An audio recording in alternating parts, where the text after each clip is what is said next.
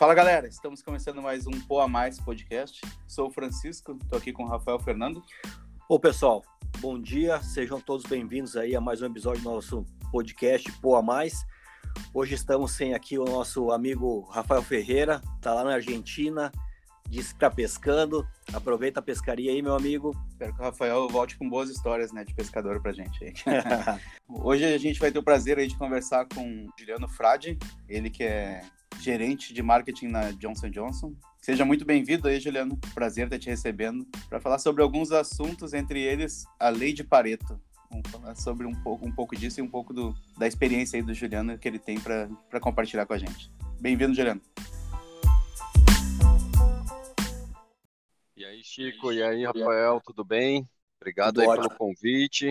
Um prazer estar aqui com vocês para dividir um pouquinho do, do que a gente aprendeu ao longo dos anos.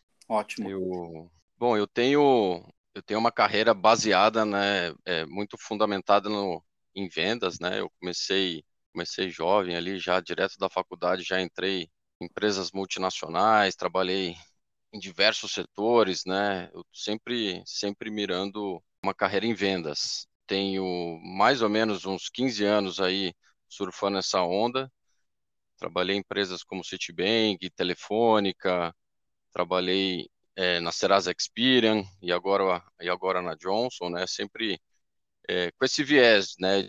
De estar numa companhia que me pudesse agregar algum conhecimento, que fizesse, enfim, tivesse alguma relevância na, na sociedade e que eu pudesse estar em contato com muitas pessoas para conhecer, para trocar ideias, para aprender, né? E poder re realizar negócios e fazer um crescimento na carreira que, que, que tivesse muito fundamentado pela minha performance, né? Então, o legal de trabalhar em vendas é isso. Quanto mais você se aplica, quanto mais você performa bem, mais você ganha, mais você, enfim, se realiza e você consegue ir surfando e dando o próximo passo. Eu tenho um misto também de algumas iniciativas empreendedoras lá no começo da carreira. Enfim, suportei algumas algumas iniciativas até da família aqui, né, que também tem empresa com algumas consultorias tem uma jornada aí onde eu fui crescendo como contribuidor individual, como líder, né? E, e, e hoje, a, a, última experiência que eu tenho, eu estou na Johnson Johnson, já vai fazer seis anos. Comecei numa.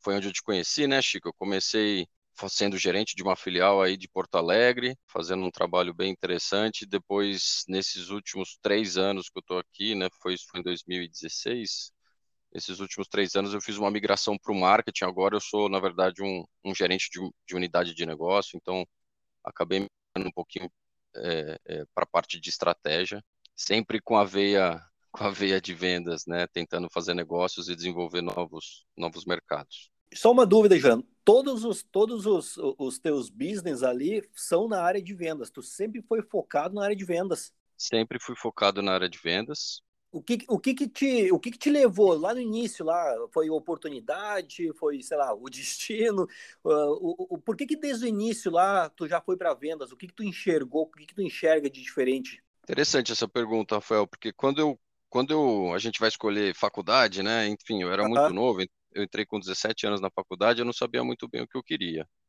A única certeza que eu tinha é que eu queria ser um empresário que eu queria ser dono de uma empresa. Legal. Poxa eu vou buscar uma formação um pouco mais generalizada, né? Porque aí eu sei que eu consigo, né? Depois eu vejo o que, que eu faço, né? Eu, depois eu escolho uma área de atuação um pouco mais específica. E eu tenho também, enfim, na família um, eu fiz administração de empresas. Certo. Então eu também tenho na, na família um pai que surfou a onda de vendas durante muito tempo, né? Então eu tinha ele como referência. Quando eu pensava nesse nesse objetivo, né, de poder ser um empresário, enfim, ter uma organização debaixo de mim, desenvolver algum produto, desenvolver alguma coisa, né, e ser responsável por isso, eu sempre pensava, poxa, onde é que eu vou, primeiro, né, juntar capital para ter isso e conhecer gente, fazer network, né? Então eu sempre olhei vendas como uma oportunidade de conhecer mercados, conhecer pessoas, ter experiências, porque em algum momento eu ia aproveitar desse network para poder fazer surfar meu, né, iniciar minha minha carreira empreendedora, né, e montar uma empresa conhecendo já fornecedores, clientes, enfim, tendo uma, uma carteira já de relacionamento. Então, sempre tive esse viés. E como eu disse também, é, é, é onde você é remunerado pela sua performance, né? Então eu não queria ter um teto de salário, né? Eu sempre quis trabalhar com variável. Então quanto mais você performa, mais você ganha, né? Quando você trabalha em vendas. Então tem tem esse viés também de acumular um capital e poder ser remunerado pela sua performance. Perfeito, perfeito. É, depende de ti, não depende só dos outros, né? Depende muito de mim, né? Depende de vários outros fatores, mas assim, quanto mais você se dedica, mais você pode performar melhor, né? E Juliano, é, a gente puxando um pouco aqui para o nosso tema do, do podcast de hoje, que é a lei de Pareto. Uma dúvida referente à questão de vendas para mim. Tu já sempre teve cargo de gestão, aí, né? Acho que a maioria das, das últimas experiências na, em vendas. E como é que a gente faz para aplicar isso em questão relacionado à, tua motivação, à, tua dedicação para os resultados? E como é que a gente faz para migrar isso em questão de time, assim, trazer aquela cultura que a mesma que tu tem com os objetivos e conseguir disseminar isso assim para o teu time, para eles também estarem engajados no propósito do, do, dos resultados mesmo, né? De bater metas e exceder as metas até. Olha, é, a liderança é uma a liderança é, uma, é um desafio bem grande, né? Quando você, ainda mais quando você assume algumas equipes, enfim, novas, né? Você entra numa empresa como líder e, e você não conhece, né? As pessoas que estão com você. Então é interessante primeiro você conhecer cada um, entender propósito, motivação, por que que está ali, quanto tempo de casa, né? Para você entender o que move cada um dos seus liderados, né? E eu acabo tendo um perfil muito de, de efetivamente transparência, né? De mostrar a visão, né? E aquele propósito do porquê que eu estou ali, né? Eu tentar alinhar um pouco do propósito da empresa com o meu propósito para passar para o time um objetivo comum. Então, todo mundo tendo o mesmo objetivo, é, a gente, né? Persegue junto. E os desafios que a gente tem como líder, né? Às vezes para buscar vendas, né? Tem vários, vários caminhos, né? Então depende do cenário. Tem vários caminhos que a gente pode entregar um resultado, né? Eu sempre busco o caminho uh, da eficiência, o caminho da produtividade, o caminho de ser, é, de ler o cenário e escolher aonde a gente consegue ser mais produtivo para chegar mais rápido, mas sempre tentando experimentando, aprendendo com esse processo, né? Porque também, de novo, o mundo muda muito rápido e a gente tem que estar tá aberto a se adaptar com essas mudanças. Então, quando você traz esse conceito né, de lei do Pareto, é, de 80 a 20, quando a gente aplica ele em vendas, a gente efetivamente tem que saber né, fazer aquelas escolhas, né, saber escolher o caminho, a estratégia, onde a gente consegue ser mais produtivo, né, fazendo esforço em cima daquelas ações que vão gerar a maioria dos resultados. Então, tem, tem vários exemplos que eu posso citar na minha carreira que eu tive a oportunidade de experimentar isso. E na hora que você entende né, o caminho, você faz uma boa leitura do cenário, monta estratégia, entende que, poxa, é por aqui que eu vou entregar, que eu vou conseguir performar bem, é você conseguir é, passar isso para o time de uma forma que seja absorvido e que eles também tenham na, na cabeça deles como se organizar, como fazer essas escolhas na própria carteira individual para que ele performe, né? Então, de novo, é um misto de planejamento ah, legal, Juliano, porque eu, exatamente por isso que eu puxei ali a questão da lei do Pareto, que, eh, o que, que ele disse que 80% dos teus resultados são derivados de 20% das causas, né? Então, isso quer dizer que eh, 20% do, de tudo que tu eh, entrega ou que tu produz causam eh, 80% dos resultados. Então, quando tu tá liderando, também tu tem que conseguir fazer com que o time entenda que tu vai fazer uma venda para eles também, né, pro teu time, que é os, os, seus objetivos, as metas. Então, tem que fazer o time comprar e acreditar naquilo, né? Porque tu também dá, passar para eles uma meta inviável vai vai desmotivar talvez ou eles não vão abraçar a ideia junto contigo, né? Então, por isso que essa lei do Pareto é importante tanto para vendas quanto em outras uh, áreas do, da, da, vida mesmo ou dos negócios, de tu saber fazer com que o time entenda que aquele, aquele resultado pode ser alcançado. Né? É, é realmente aplicado em vários locais da nossa vida, mas é, é, pega, por exemplo, uma equipe, Chico, pega, sei lá, você tem 10 pessoas na equipe, você vai treinar elas, todas têm uma, recebem uma carteira de negócio, todas têm ali uma, a mesma oportunidade em termos de potencial para desenvolver na sua carteira, com os mesmos produtos, vamos falar, com as mesmas condições. Você faz, aplica um treinamento com a mesma intensidade e coloca eles para vender, né?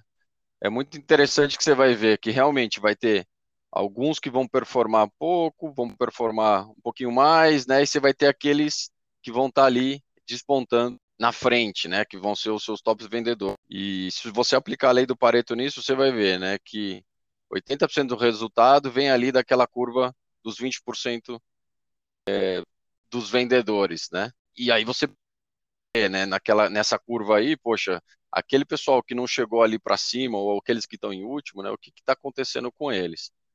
Porque com as mesmas condições, cada um absorveu de uma forma diferente e executou de uma forma diferente. Então, poxa, será que é falta de conhecimento? Será que é necessidade de um acompanhamento mais próximo? Será que é alinhamento de objetivos? Ou efetivamente, enfim, motivação pessoal, né? Que aí você não consegue interferir muito, né?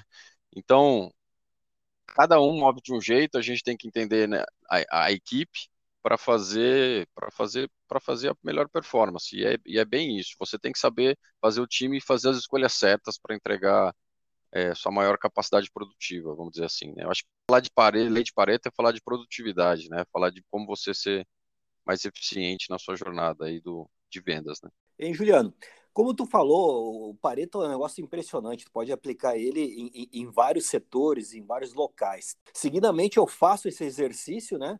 E é, é impressionante, né? É impressionante, o número assim é muito, muito próximo de 80-20 mesmo, né? Então, ainda, ainda no, no, no, ano passado, ainda quando eu fiz da última vez ali, todos os, todos, todos os faturamentos, todos os projetos em andamento da empresa, e aí Pô, dava, não vou lembrar de, o número exato aqui, a gente está falando mais ou menos ali de, de, de, eu acho que uns 50 projetos do, durante 24 meses, e 80% do faturamento vinham, sim, de 20% de alguns clientes, né?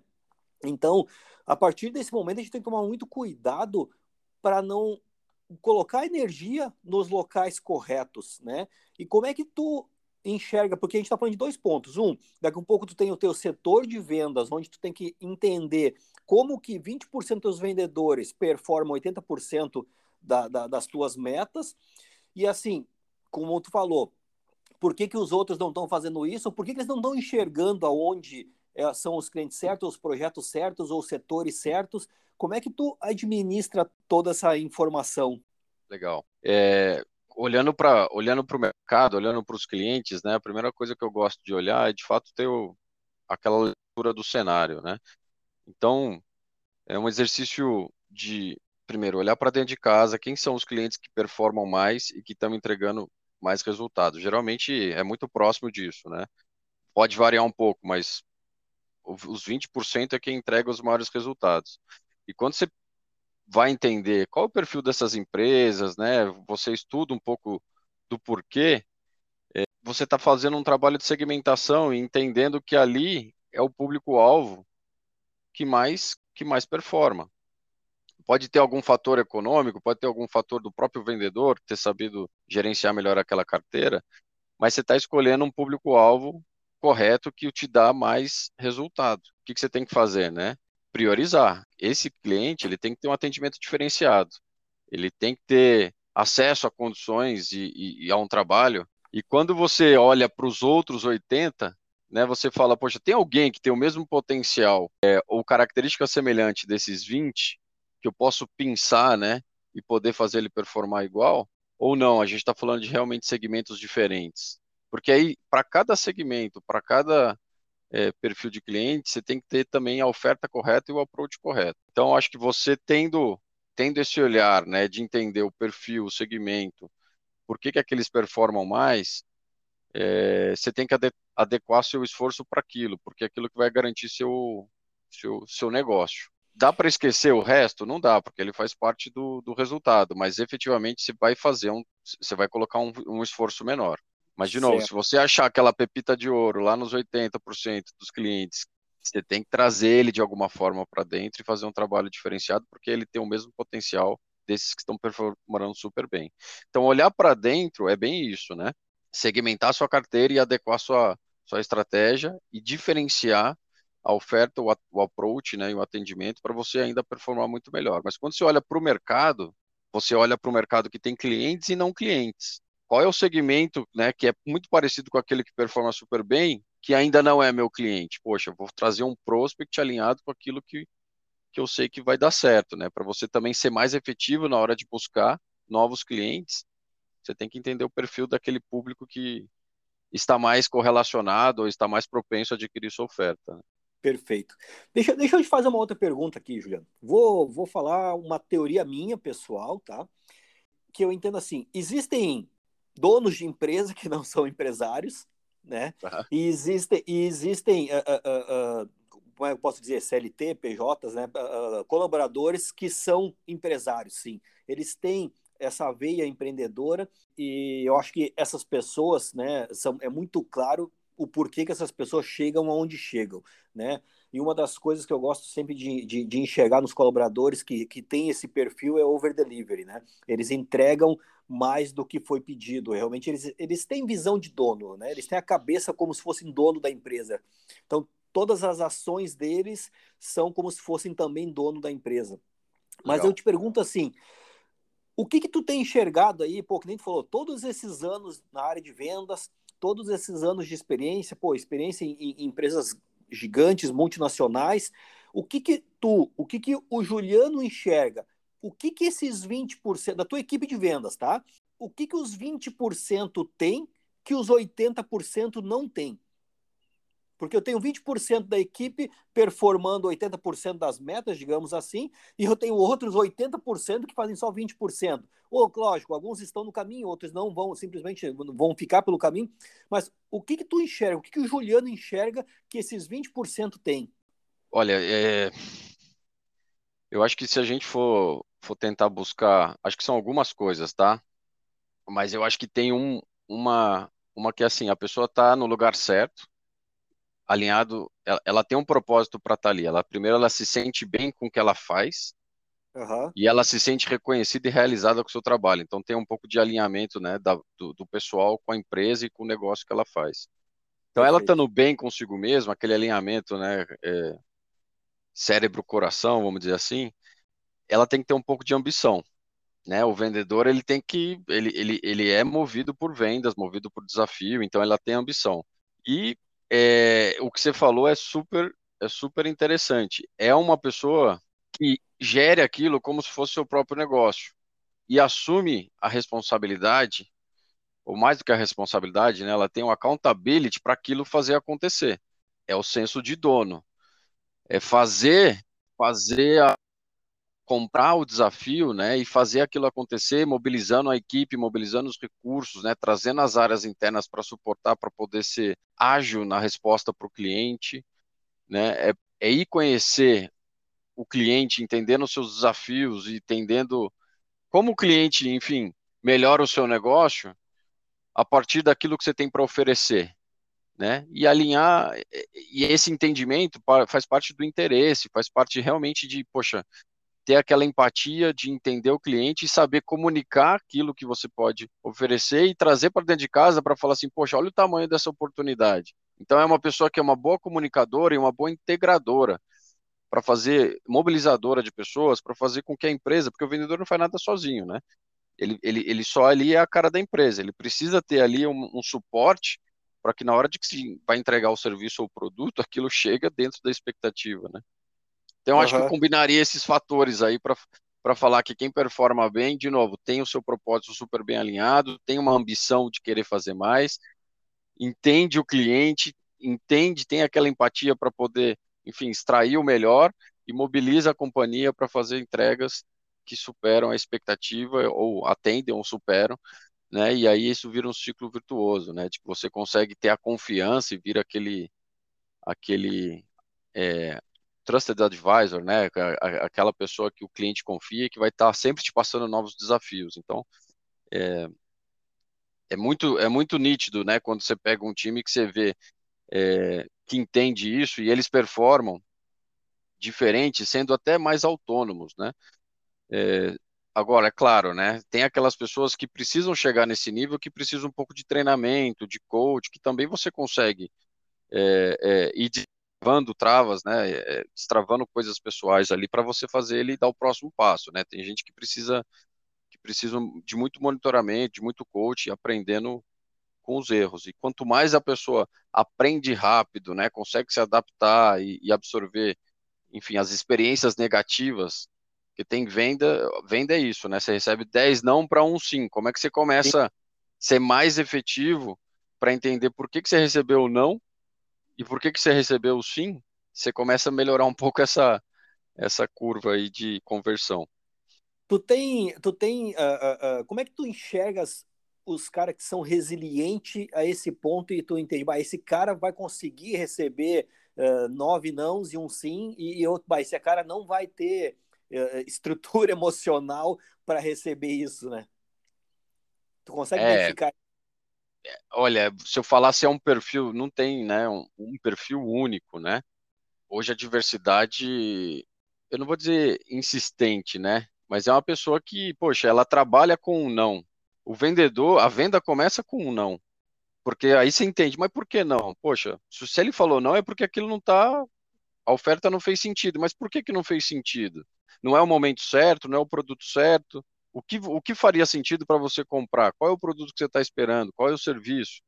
Então a resiliência vem da parte de interessada de entender o problema do cliente. Eu tenho muita, muita formação em, em vendas consultivas, né? E uma máxima da venda consultiva é: não é você que vende, você entende o processo de tomada de decisão de compra e você ajuda o cliente a comprar. Então você precisa fazer, né? É, é, fazer ele criar uma visão de compra. Criou a visão de compra, você tem o produto alinhado com aquela visão de compra, você vai, você vai performar. Se não, se ele quer outra coisa, o vendedor tem que ser né, super transparente e falar, poxa, não é comigo, eu não tenho isso para te oferecer. Tem, tem que saber se posicionar dessa forma também. E aí, mesmo assim, mesmo você não vendendo, você criou uma confiança porque o cliente viu uma transparência, né? Você não está tentando empurrar nada. Acho que a resiliência vem muito disso, sabe? De ter um, um, um autoconhecimento do, de você, do seu negócio, né? E, e, e do cliente, para você, enfim, saber se você está com a oferta certa para o cliente certo. Então tu tem que saber o que que tu tá vendendo e para qual cliente tá vendendo para é, tu não chega somente vendendo o produto, né? Tu chega re resolvendo um problema para o cliente. Isso, e isso, isso dependendo da expectativa dos dois, né? Se a empresa realmente consegue resolver aquele problema do cliente e quais são os problemas do cliente, né? Exato. E o mais interessante, às vezes você tem um mercado maduro que o cliente sabe o que você está vendendo. O problema é quando você tem um mercado, você desenvolve um produto novo que o mercado não está preparado para absorver. Né? E aí o não, ele é muito mais, poxa, vou precisar disso, eu não tenho essa necessidade. Então, assim, é interessante quando você pega aquele vendedor ou, ou, ou quando você tem esse desafio de desenvolver a necessidade. É, aí requer muita habilidade para você vender o, o benefício e criar essa visão de compra, né? E não é qualquer um que consegue fazer isso mesmo, não. Tem que ter bastante, bastante estratégia, bastante cabeça, insistência e e, e aprendendo com, os, com as respostas, tá? Então você vai sempre aprendendo com as respostas do cliente e trabalhando com elas para você melhorar na próxima interação. Eu, a gente falou um pouquinho disso num, num outro episódio ali, e eu acho que uh, tem o que tu falou de daqui a pouco o cliente não conhece o produto, não está pronto para esse produto, talvez. E tem um outro ponto que me chama a atenção também é o vendedor precisa também, no meu ponto de vista, né, obrigatoriamente acreditar no que ele está vendendo porque eu acho que um dos grandes problemas é quando o vendedor não acredita no produto, né? Então acho que aí tu vai ter um, um, problema maior também, né? Muito. É o primeiro ponto que eu falei lá, é o propósito. A pessoa está ali no lugar certo, sabendo o que está fazendo, gostando do que está fazendo. Se ele não compra o produto, ele não vende. Ninguém. E não transmite confiança, né? Eu acho que também uma, uma a venda é, é, é, é uma base de confiança. Então, Sim por mais que é CNPJ com CNPJ, são, a, a relação, a transação é pessoa com pessoa. São pessoas, e, né? E a pessoa, ela, para ela comprar, ela precisa confiar. Né? E para ela confiar, existe um relacionamento por trás que foi construído. Né? Você não vem, é muito difícil você vender numa primeira interação. Pode até ser que isso aconteça, né? Talvez você fala com num varejo, né? Enfim, numa loja, mas enfim, vários aspectos dali vão, vão te gerar alguma confiança, né? Provavelmente você foi indicado, se você comprar da primeira vez, você recebeu uma indicação de alguém que você confia. Se você comprar muito rápido, né? Mas se você chegar do nada, é realmente você tem que estabelecer essa confiança para poder estabelecer a transação. E, e, e, é isso, cara. Qual é a palavra mais importante para ti aqui? Não, não, sei nem se tem muita bem diferença, mas tu está falando de relacionamento e confiança. É, lógico que o relacionamento ele tem que ser feito à base de confiança, mas acho que sem relacionamento é muito difícil tu conseguir venda sem relacionamento, né? É muito difícil. Eu, eu concordo com você. Assim, você tem, óbvio, né? Relacionamento com o decisor também, tá? Então, na hora que você vai fazer uma venda, eu sou muito ligado à venda B2B, né? Óbvio que eu também já trabalhei com venda B2B2C, né? Você vende para uma empresa, mas quem usa é um, é, é, é um médico, por exemplo, né? Então você vende, vende para uma pessoa física. Mas você está falando com um decisor, você tem que ter, ou com um grande influenciador, você tem que ter construído ali bem um rapport, ele entender quem é você, né? Que você está ali, enfim, ou indicado, ou enfim, vem de uma tem por trás ali algo que possa oferecer para ele, né? Para ele te abrir a porta para você criar o relacionamento. Sem isso você não vai. E aí tem algumas pessoas que vão entrar na venda que talvez você não vai ter relacionamento, né? Que vão entrar ali numa reunião ou outra que, que você precisa transparecer ali o que você, o que você gera, mas o relacionamento com a pessoa que decisora e a grande influenciadora você tem que criar. E isso, isso leva, leva um tempo, né? Tu falou lá no início também que 80-20 está relacionado à produtividade, né? Também saber produzir melhor. Produtividade, eu acredito também que está em saber dizer não, né? Então, tu saber fazer escolhas e entender o que, que vai, vai gerar mais resultados. Como é que tu faz assim no dia a dia? Tu também, como gestor, nas tuas tarefas, tem, tem as tarefas que tu pode delegar ou que tu deve delegar e as que tu realmente tem que agir. Então, aquelas que tu sabe que se tiver algum problema, podem ser resolvidas de forma fácil, que daí outras pessoas podem fazer, não precisa ser tu diretamente e outras que não, que daí aquelas lá vão gerar mais resultado, mais impacto, vamos dizer assim, e também não tem uma margem é, para erro. Então essas realmente tu vai ter que tomar decisão e executar elas e agir em cima delas. Então, falando nisso assim, no teu dia a dia, no teu 80/20 do teu dia a dia, as tarefas que tu delega e as que realmente tu tu tem que fazer, isso aí também faz muito sentido, sentido para a gente fazer com que a gente tenha uma entrega melhor, né? Que a gente eh, realmente focar naquilo que tem mais resultado do que ficar de repente sendo micromanager que fala, né? Que é um gerenciamento mais no detalhe e não no macro, né? Total, Chico. Hoje é um desafio enorme nas organizações aí esse saber priorizar, né? Saber escolher aquilo que vai te dar a maior produtividade e fazer você ser eficiente você começa a entender, né, com a equipe, né, como é que, poxa, o que, que você está fazendo? Pô, eu tô cheio de coisa para fazer, né? Como é que você está priorizando o seu dia? Como é que você está priorizando a sua semana? Né? O que está consumindo o seu tempo? Né? Fazer esse exercício de reflexão com, com a equipe ou com você mesmo, né? É super importante para você ganhar, entender como ser mais produtivo né? É, é, em geral, a gente vê muito, muito a escolha, né, em função do tempo. Então, poxa, isso aqui é para essa semana, então eu preciso fazer. Isso aqui é para outra semana, né? O urgente, aquela coisa urgente, a gente está sempre no modo, tem muita gente, né? No modo apagando incêndio, né? Pô, eu estou devendo isso, estou devendo aquilo, fica priorizando. E aquela coisa que é importante, mas que não é urgente, mas que vai te dar sustentação, você acaba preterindo ela e espera ela virar urgente para você fazer. Né? Então, você precisa olhar para aquilo, para seu, para sua lista de atividades, né? Entendendo aquilo que é urgente. Poxa, eu consigo. Ela, ela é realmente importante? Eu preciso parar para fazer isso?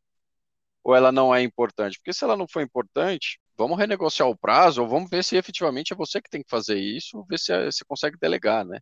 E gastar tempo naquilo que né, de uma forma planejada, né? Óbvio que vai ter coisa toda, toda semana, mas você tem que olhar para aquilo que é importante, que você está olhando, poxa, eu tenho uma reunião é, com o cliente daqui três semanas e eu preciso estar bem, bem preparado com uma proposta. Pô, eu vou, em geral, você vai trabalhar ela uma semana antes. Poxa, não está certo, né? Por quê? Porque o dia a dia ali está consumido de coisas que você está devendo. Então você tem que trabalhar esse backlog da urgência, tirar aquilo que não é para você, conseguir delegar ou renegociar prazo para focar naquilo que importa. E quando você faz isso, você está falando sim para uma coisa e não para outra, né? E falar não às vezes dói, né? Dói para o outro. Então. E é, e é impressionante, né, Juliano? Se a gente for fazer a análise mais específica ali dessas tarefas que são urgentes e às vezes as que, as que são importantes a gente vai empurrando um pouquinho. Normalmente essas que são urgentes são as que vão nos dar 20% do resultado, e as que são Exato. importantes é as que vão nos dar 80%. E eu não sei por que a gente acaba deixando com que isso aconteça no nosso dia a dia, né? É incrível. E você recebe, enquanto você recebe uma tarefa nova, pô, alguém tá te transmitindo, pô, você é a melhor pessoa para fazer isso, me ajuda? Faz a reflexão, pô, olha o meu backlog de coisas para fazer. Eu, eu consigo absorver isso? É, às vezes falar o não ali é difícil, então você tem que, né? Reunião, quanta reunião a gente não tem hoje em dia, né? Você tem que falar não para uma reunião, você tem que falar não para uma atividade, porque, pô, eu tô focado, cara, meu objetivo é esse, é isso que é importante para mim.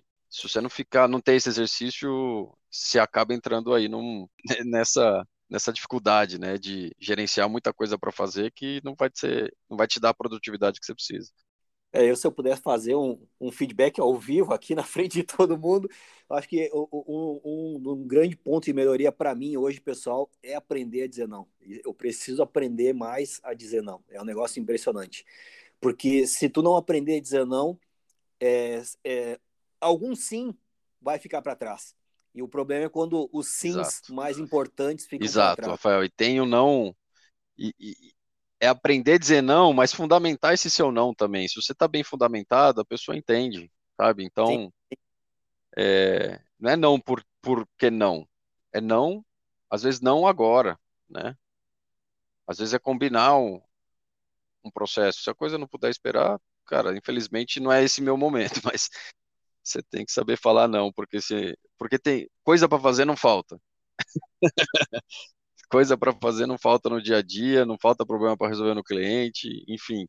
E cada hora aparece uma coisa nova no mercado, né? Então, uma hora, é, enfim, muda a economia, muda alguma coisa no, no, mercado que você atua, né? E vai aparecer uma coisa nova que vai mudar seu planejamento. Então, você tem que estar tá sempre adaptando e entendendo, cara, por que, que você está ali com um bom propósito, sabendo como você vai ser produtivo, com um objetivo claro, aí, aí você vai estar tá vai estar tranquilo para falar ou não.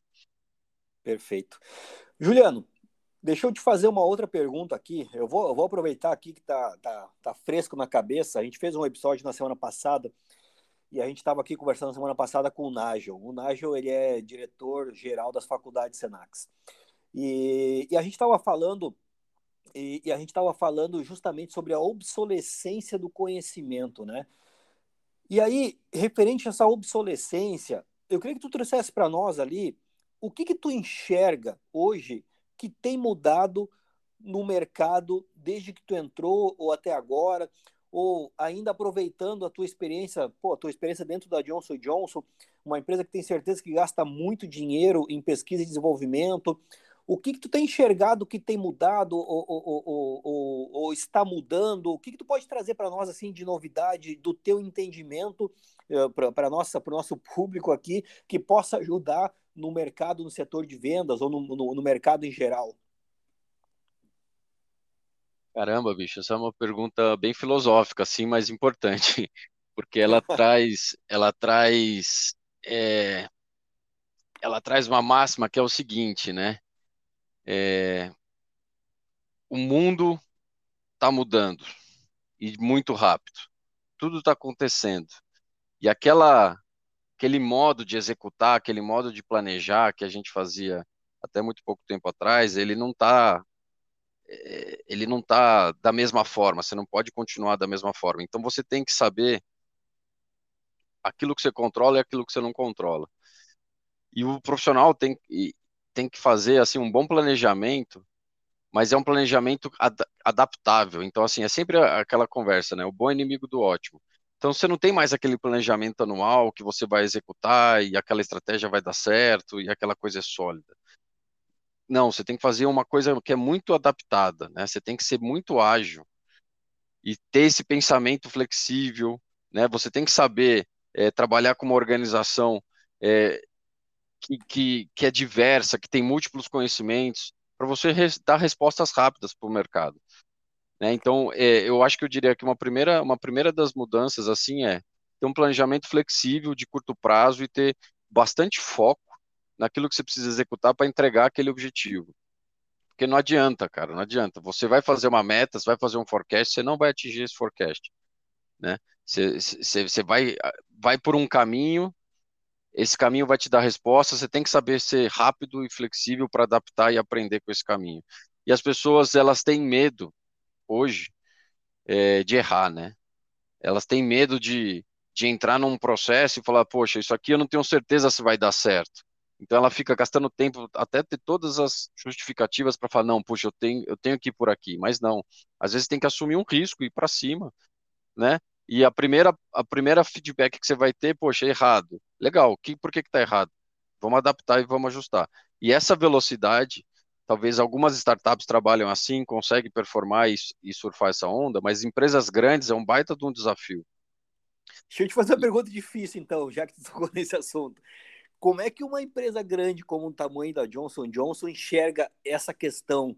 Porque quem falou, numa startup, errar, aprender, vamos rápido, mas uma empresa bem grande não é tão simples assim. Como é que a Johnson Johnson enxerga isso? Não é nada simples, porque ela é muito departamentalizada, né? E cada uhum. departamento ali tem um, tem o seu, seu modus operandi. Então a liderança tem que fazer um trabalho muito, muito bacana de quebrar os muros e de trazer todo mundo para um propósito.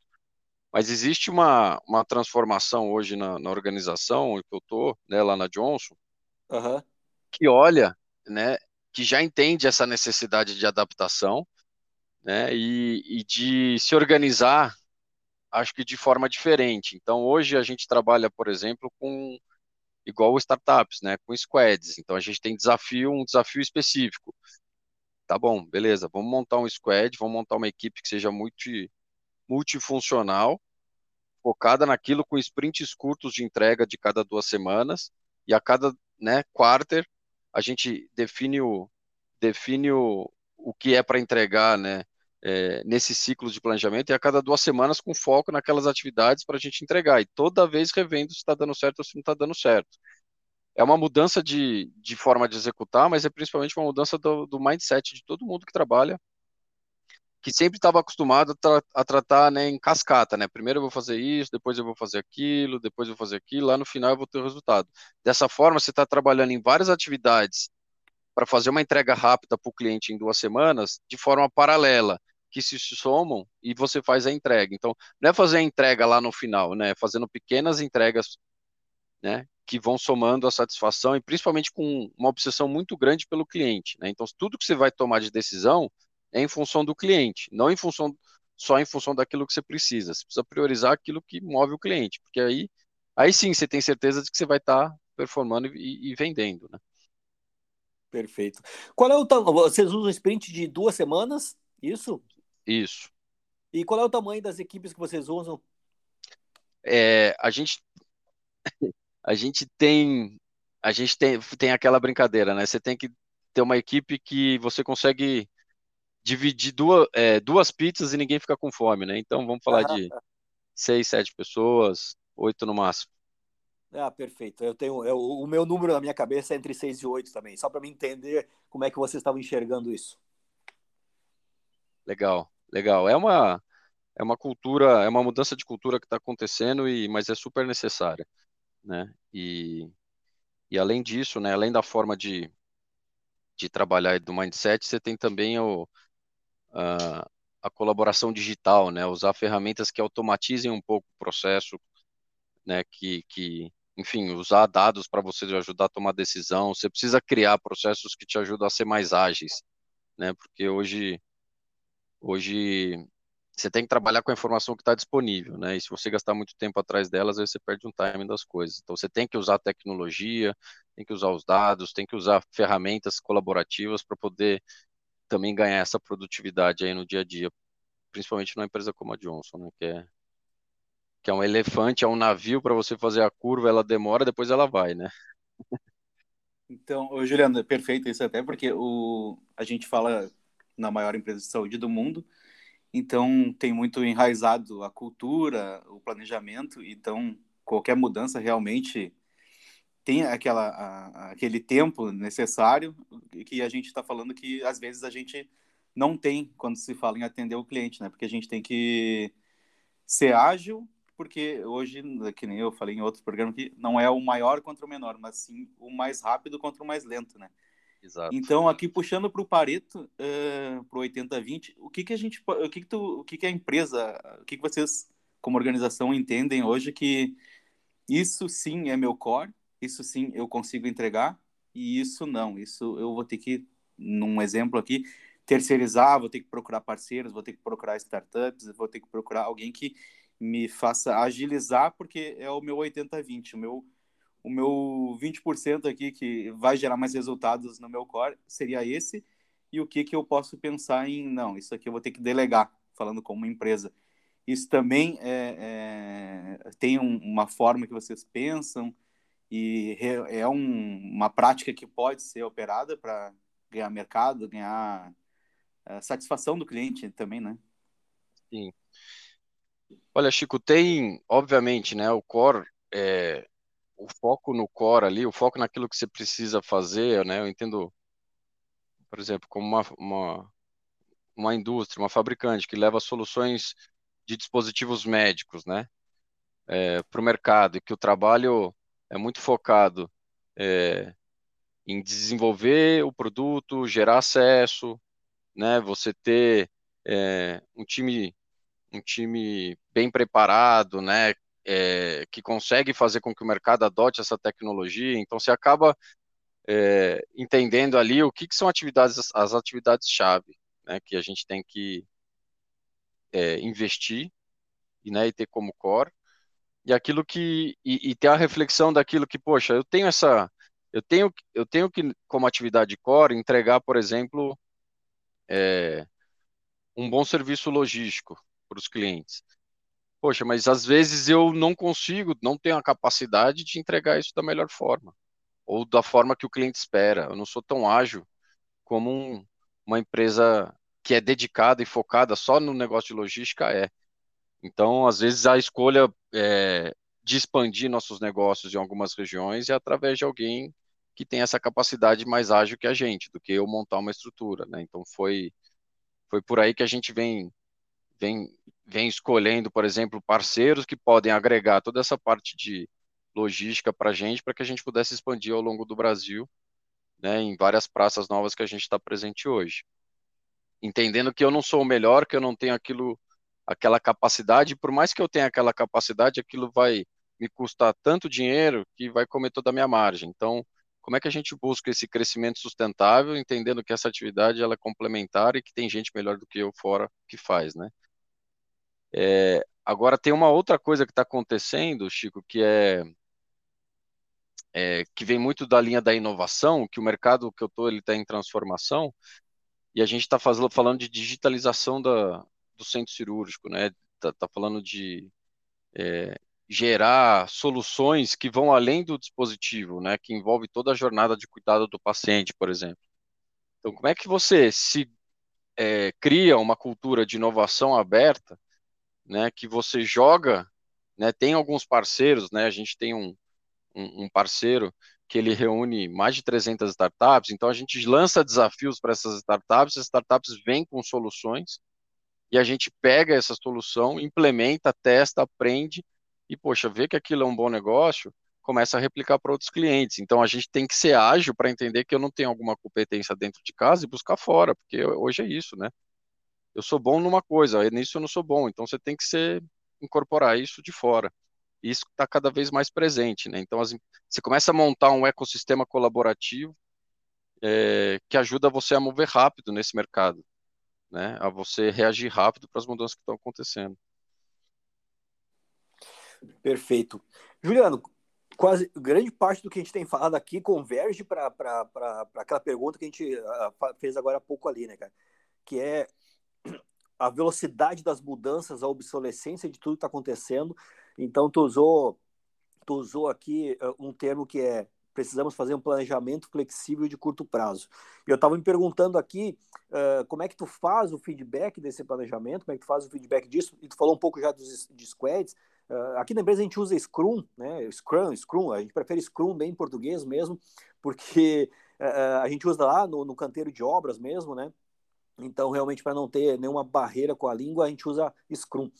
E, e isso também, ele, o Scrum ele já vai nos dar um feedback diário, né? Então, mesmo que esse planejamento ele acaba sendo um pouco um pouco mais rápido. Tu falou um pouquinho agora aqui de mudanças que tu está buscando com parceiros de startups nessa digitalização. O que mais que tu está enxergando ali eh, de movimento no mercado? Porque a gente está falando de mudanças muito, muito rápidas mesmo, né?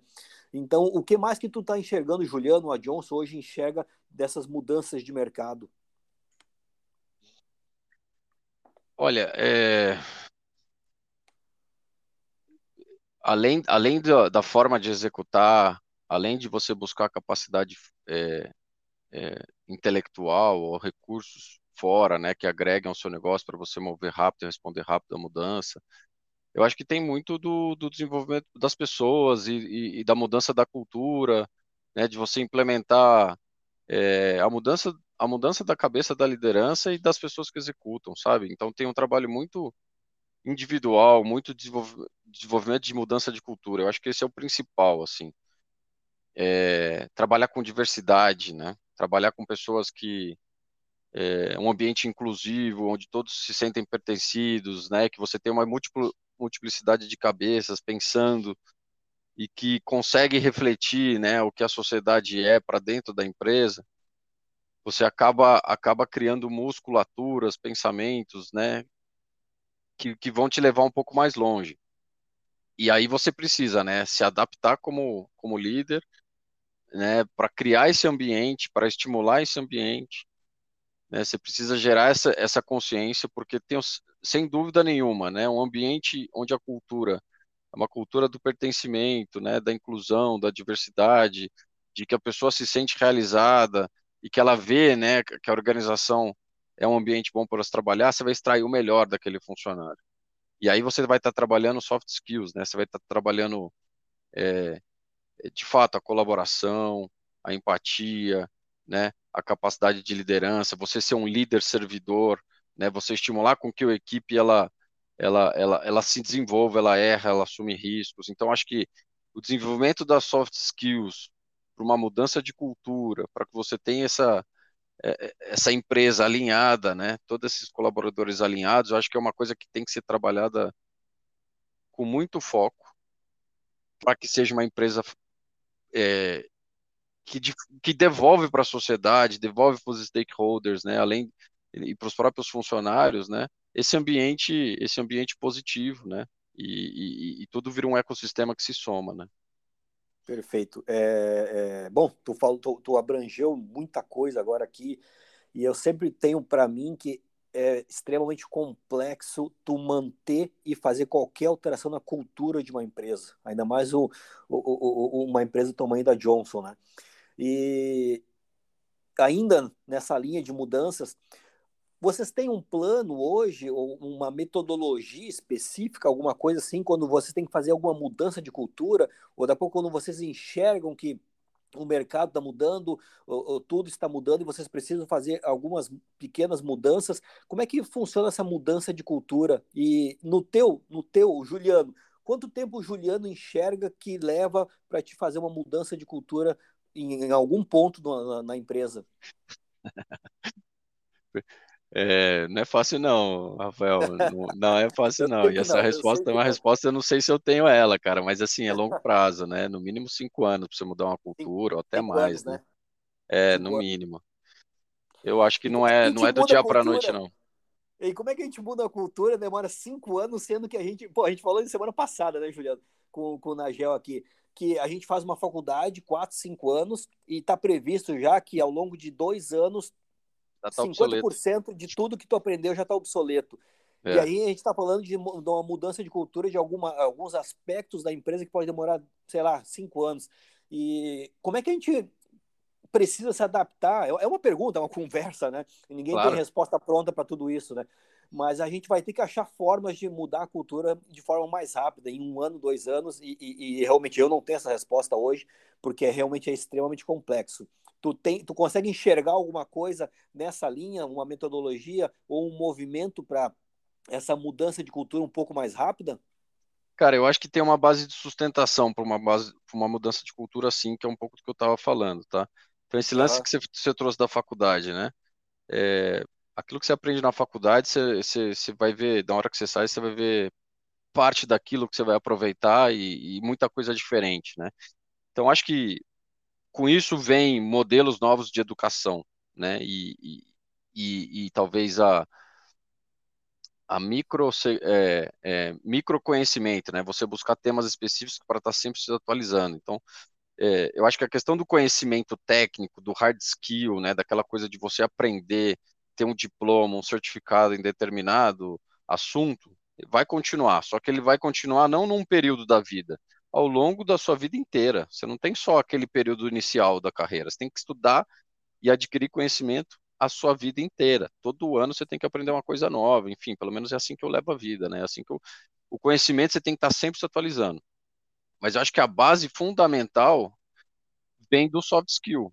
Você vai mudar uma cultura a partir do momento que você tem uma cultura onde a pessoa está ali num senso de comunidade, a pessoa, o líder né, entende o, o, o liderado, né, é, o, o, par, não existe aquela é, concorrência, aquela politicagem. Então, assim, você tem que, poxa, vamos, qual é o nosso objetivo? Atender o cliente? Tá bom, todo mundo tá junto aqui. Vamos é, horizontalizar talvez um pouco a tomada de decisão e trabalhar de uma forma colaborativa para entregar o melhor que a gente pode para aquele cliente.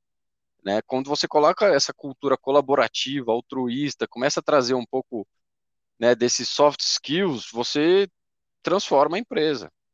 Você transforma, não é aquela coisa, puxa, não, estou fazendo aquilo que meu chefe quer, né? Estou fazendo aquilo que vai me, me promover. Tá bom, tem, claro, a ambição, tem tudo isso, mas trabalha de uma forma um pouco mais ampla, né? Olhando para o propósito, olhando lá para fora. Então, acho que a mudança da cultura vem da base da mudança da, do mindset das pessoas, de trabalhar bastante soft skills. É, na organização, sabe? Então, enfim, não tem resposta rápida, eu estou filosofando um pouco, mas eu acho que é por aí, tá? Não, é, eu concordo. Resposta rápida não tem, não tem resposta pronta, mas a gente, é, é, eu particularmente tenho lido muito, trabalhado muito, tentado entender isso, né? E, e, e para como é que a gente começa a alinhar essas, essa cultura e essas pequenas mudanças de culturas de forma mais rápida. Então, a gente sempre fala assim, o podcast para nós também é uma consultoria, né? Então, é. a gente aproveita os convidados aqui para fazer perguntas, né? E, e, ver o que, que a gente consegue aprender, como é que o mercado está tá se movimentando, né? E quando a gente fala por uma empresa do tamanho da Johnson, a gente vai tentar sempre absorver o máximo possível, né? É engraçado que você está trazendo esse ponto de mudança de cultura, que é uma das, das minhas iniciativas é, que eu estou trabalhando em paralelo da Johnson, né, como algo que, que eu vejo fundamental para o futuro, né, é, que é trabalhar a mudança de cultura das pessoas, da sociedade, né, então se você tem uma palavra que chama netweaving, que eu não sei se você ouviu falar, mas o netweaving, ele originalmente veio como evolução do network, né, então é você fazer algo por alguém sem você esperar nada em troca né? Porque você tem a certeza que você vai receber isso de alguma outra forma, de algum, em algum outro momento, de alguma outra pessoa. Então, você realmente ser altruísta e não é, e não conveniente, né? Você não vai fazer aquilo que você recebe algo em troca. E aí essa essa sociedade, né? A gente montou a Sociedade Brasileira de Netweaving, que vem trazendo esse conteúdo informação, educação e mobilização para mostrar para as pessoas que todo mundo hoje tem é, tem ambição de fazer alguma coisa diferente, de entender o seu lugar no mundo, né, de fazer se sentir mais pertencente. E na hora que você começa a trazer um pouco do conceito do netweaving, você começa a ver as relações mudarem, você começa a fazer com que as pessoas se sentem, né, quando ela faz um, um gesto altruísta e ela recebe, é, às vezes você recebe até mais do que você doou, né, naquele, você se sente bem. E isso vai fazendo com que você cada pessoa que compra ou começa esse conceito começa a mudar a pessoa que está do lado, do seu lado, enfim, é, são pequenas ações no dia a dia que você começa a é, contaminar quem está do seu lado e aí isso gera um grande movimento onde as pessoas se sentem é, num ambiente é, é colaborativo e, e, e você começa a mudar. Então, eu acho que tem dentro dessa organização, depois convido vocês para conhecerem, existem diversas ações que a gente faz para as pessoas, para aumentar essa consciência, mas principalmente para a mudança de cultura das empresas. Porque hoje a empresa ela tem que ser com esse viés é, de devolver para a sociedade, né, de, de, devolver para os seus colaboradores é, um ambiente bom, né, ter uma governança boa, fazer a diferença na comunidade ou no, no, no meio ambiente, porque o consumidor que vai comprar o produto daquela empresa vai entender que ela é diferente e que ela vai seguir, né? Então tudo vem das pessoas, tudo vem de você conseguir ampliar essa consciência para que ela enxergue o outro. E é uma jornada que a gente está vendo cada vez mais as pessoas mais adeptas e mais interessadas nisso. Eu acho que é por aí que a gente vai conseguir transformar a sociedade num ambiente que a gente acha mais justo, mais, mais enfim, com mais vontade de, de, de, pertencer, porque cada um vai estar tá tendo certeza que está deixando um legado que fez a diferença, entendeu? Às vezes a gente escuta, eu tenho para mim que às vezes a gente escuta um podcast e a conversa está tá indo muito bem, mas tem um pedaço da conversa que pode falar assim, isso aqui valeu todo o meu todo o meu tempo investido nessa conversa, né, cara? Obrigado por trazer para mim um termo novo. Gostei muito, vou estudar e, e, e, realmente eu acho que é um pouquinho do que a gente tinha falado lá, é relacionamento com confiança, né? Tô tava lendo um pouco da definição aqui, faz muito, muito, muito sentido mesmo. Vou, vou, vou estudar um pouco mais sobre o termo, Juliano. Obrigado por trazer para nós aqui. Legal, foi um prazer, cara, um prazer. O papo fluiu aqui que eu nem vi essa hora passar.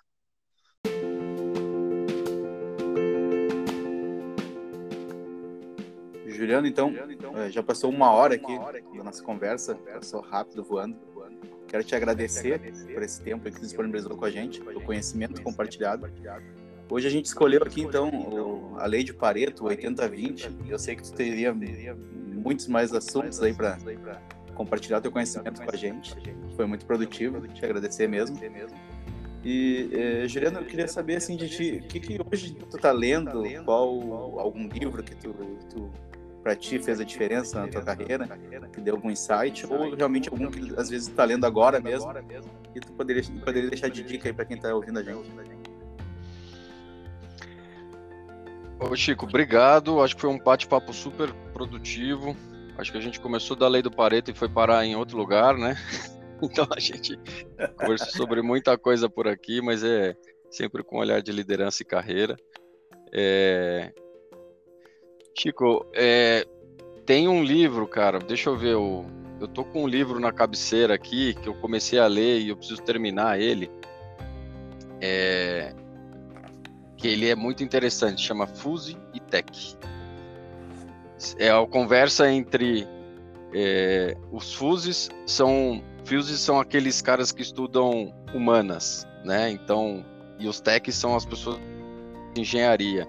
Então são termos de quem estuda é, estudava lá no MIT, estudava lá mais em Harvard, né? Quem é mais humanas ou ou Tex. E aí eles começaram a fazer uma análise né, sobre os empreendedores das maiores empresas hoje, os, os grandes empresários né, dessa, dessas empresas Amazon, Google, e você começa a ver que, apesar de ser empresas com base em tecnologia, os grandes líderes e fundadores, eles têm uma base humanas. Então eles exploram a tecnologia com viés de como tornar aquela tecnologia adaptada e fazendo sentido para a vida das pessoas. Então é um, é um livro muito interessante que vai explicando um pouco, né, de que a tecnologia ela está aqui, é um, é um hard skill, mas se você não tiver o software, se você não tiver esse, esse fundamento, esse componente é, humano em cima da tecnologia, a aplicação dela ela não vai para frente. Então é um livro que eu recomendo aí, que eu já tô, tô no meio dele, preciso terminar, mas já, já me impactou bastante. Bah, muito eu, legal, muito legal, Juliano. Depois eu te mando ele, aí você pode colocar aí no, no perfeito, nos comentários. Perfeito. Claro, a gente coloca na descrição aqui sim o link. Juliano, vou aproveitar aqui e fazer uma pergunta. Eu sempre gosto de finalizar o podcast com essa pergunta. O Tim Ferriss finaliza o podcast dele e eu acho muito válido essa pergunta. Se o Juliano pudesse deixar aqui uma mensagem para nossa audiência essa mensagem vai chegar para todo mundo, vai chegar no outdoor, vai chegar no celular, no WhatsApp, no e-mail, enfim. Essa mensagem vai chegar para todas as pessoas.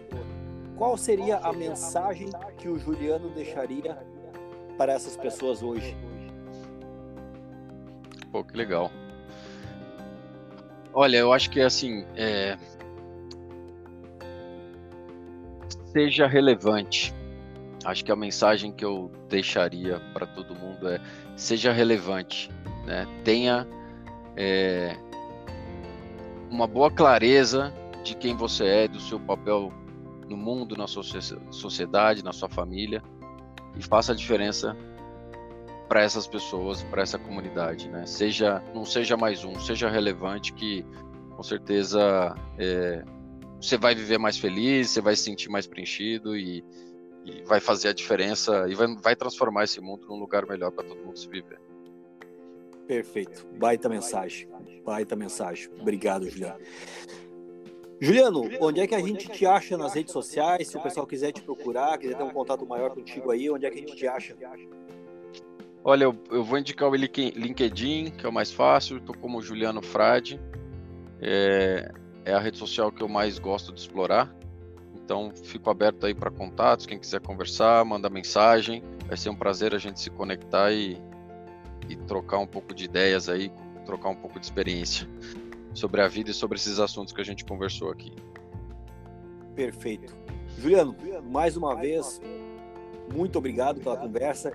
Começamos com Pareto, paramos em outros vários locais aí mas como, como, falei, como a gente falou, a conversa fluiu e realmente tudo está voltado para carreira, para relacionamento, para pessoas. Não existe empresa sem pessoas. Para mim não existe B2B, são pessoas atrás das empresas. E eu acho que, que a conversa fluiu muito bem. De novo, de coração, obrigado pela conversa, pela troca de conhecimento aí. E, e, e, e vai ser um prazer aí encontrar o Juliano em, outro, em outra oportunidade. Tá bom, Juliano? Obrigado por tudo que a gente conversou hoje aqui.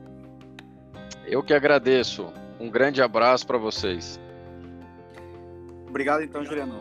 Prazer aí mesmo. É... Quem quiser me achar aí também nas redes sociais, é francisco.guterres no Instagram ou no LinkedIn também, Francisco Guterres. E tu, Rafael? Pessoal, se quiser me achar, eu estou no Instagram, no arroba Rafael Fernando. A gente também está no Instagram com o Poa.mais. Então o episódio vai aqui ao ar na segunda-feira, 5 horas da manhã, Francisco. Isso aí. E aí pode então procurar no Spotify lá, Poa Mais, é o nosso podcast. Obrigado, pessoal. Obrigado pela audiência, obrigado por estar aqui conosco aqui, compartilhando conhecimento e buscando evolução aí. Demais, obrigado. Obrigado, Juliano. Até a próxima aí. Boa, obrigado, gente. Foi super divertido, tá? Valeu. Valeu. Valeu, abração. Tchau.